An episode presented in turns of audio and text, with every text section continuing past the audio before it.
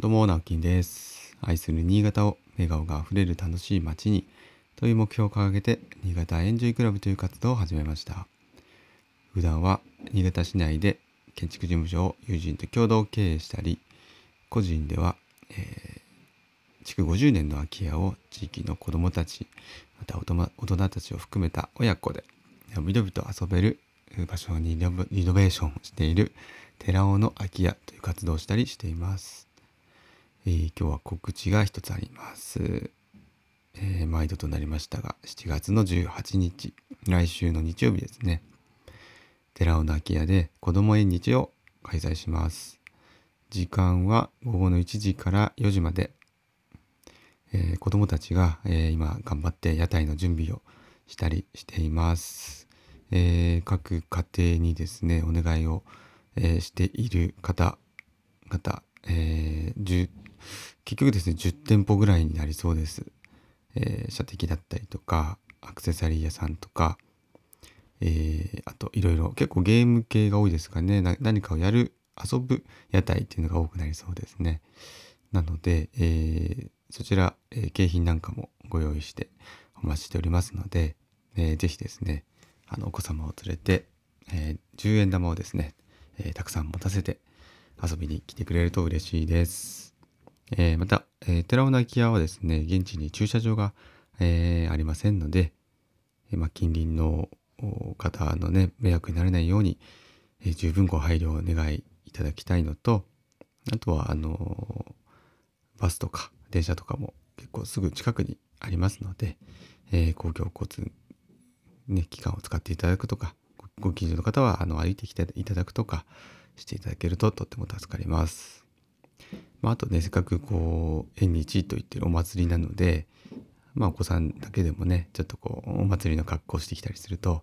えー結構テンションが上がるかもしれません。私もハッピーを着てると思います。真っ黄真っ黄色のハッピーを着てると思います。はい。そのハッピーってあの2年前かな2019年に、えー最初私魚沼エンジョイクラブっていうのを始めてたんですよね。地元が魚沼の方なんで。その時にあのお祭りでちょっとこうお祭りをまあ盛り上げたいみたいな活動をしていて、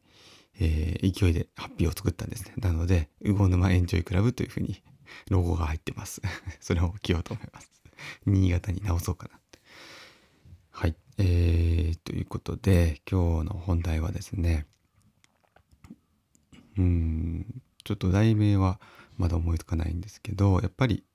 そうだな、空き家、うん、やっぱこれからも増え続ける空き家に対するこうアプローチ対策っていうのは大事だよねって話だと思います。えーというのもですね昨日、えー三条までですね、えーちょっと飲み会がありまして私伺いました。えー三条で飲み会ってなかなかないので初めて初めてかもしれないですね。でまあ飲むので新幹線で行ったんですけども新幹線めちゃくちゃ早いですね。あの 今まで東京に行く時とかね普通に三条とか長岡とか通っていきますけど降りたことはまあなかったですよね。もう東京まで行っちゃうっていうか場合が多くてまあうん意識はしてなかったからなのかな。もう20分で着くんですよ。早いですよね。もう普通に新潟駅からあのー新潟大学前駅まであの越後線乗ってくるのともうあんま変わらないような時間で着いちゃうんであっという間でしたね。三条近っとかと思思いました。でまああのどんな飲み会だったかというと、えーまあ、菅区のですね佐藤さんと、えーまあ、鈴木さん。これがあの前校長と前副校長ですね。はい。で今の、えー校長と副校長ですね村松さんと大平さんという方の、まあ、数学の出雲のメンバーとあとですね、えー、と富山からお越しいただいていた、えーと坂東さんという、あのー結構そのその道ではというか、あのー知る人ぞ知るという方、えーらしいんですが私がすいませんあのご存知なかったんですが今回本当に貴重なお話をいろいろお聞きできました。で坂東さんは、えっと、とお隣の富山の朝日町というところで、えーまあ、建築事務所というか工務店というか、えーやられているんですけどもあの空き家のやっぱり活動っていうのをもう数年前から7年とか9年とか結構経つんでしょうかね、うん、ぐらいからまあ始められて結構その、まあ、地元らしいんですよね。朝日町っていうのが地元で。で、まあ、あの黒部とあと糸魚川新潟の糸魚川のちょうど間ぐらいであの何もない場所です なんて言ってたんですけど、まあ、本当海に近く海もあって山もあってみたいなところででそんなところで、えー、まあ空き家がやっぱり年間もう何十棟も増えてしまうというかあのずっともう活用されてなかったっていう状況が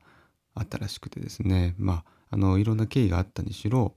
じゃあそこを、まあ、自分が、まあ、陣頭指揮を取って、まあ、空き家をこう活用していくようなとかマッチングするような、まあ、いわゆるその不動産みたいな感じですけどただその仲介料っていうのはあのいただけないので不動産業をしているわけではないのでもう無償で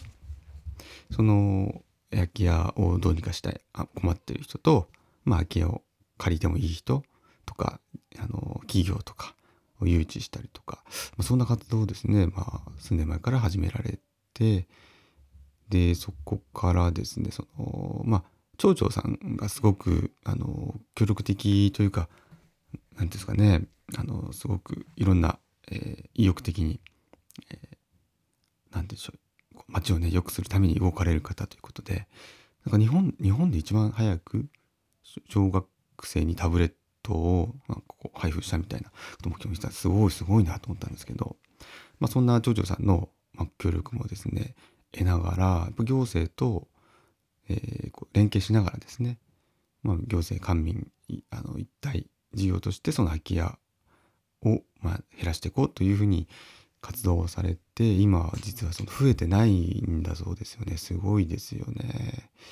でそこからやっぱり、まあ、いろんなその空き家がね入り口だとしてもあの普通に、えっと、建築のお仕事になったりだとか、まあ、いろんなこううん、人脈が広がったりだとかあとは、まあ、会社自体もうんと1人でずっとやられてたのが今は6人になったとかいやすごい本当にその空き家を、まあ、ビジネスとして捉えると多分あの儲かりません とは言ってたんですけどでもその空き家をやっぱり空き家のその、まあ、ある意味ボ,、まあ、ボランティアって言ったらあれですけど、まあ、無償で要は街を自分の街をねぱりもっと良くしたいとかっていう思いで活動していたらやっぱりいろんなこう可能性が広がってきたという話をお聞きしたんですね。これ本当にあの、まあ、言ったら私がねこう今考えていることをもうもうやられてる方で、まあ、もちろんその、ね、新潟市とかっていうところと朝日町っていうその対比すると全然やっぱ違うと思う条件も違うんですけれどっぱりあの行政の方のこれって何ですかね。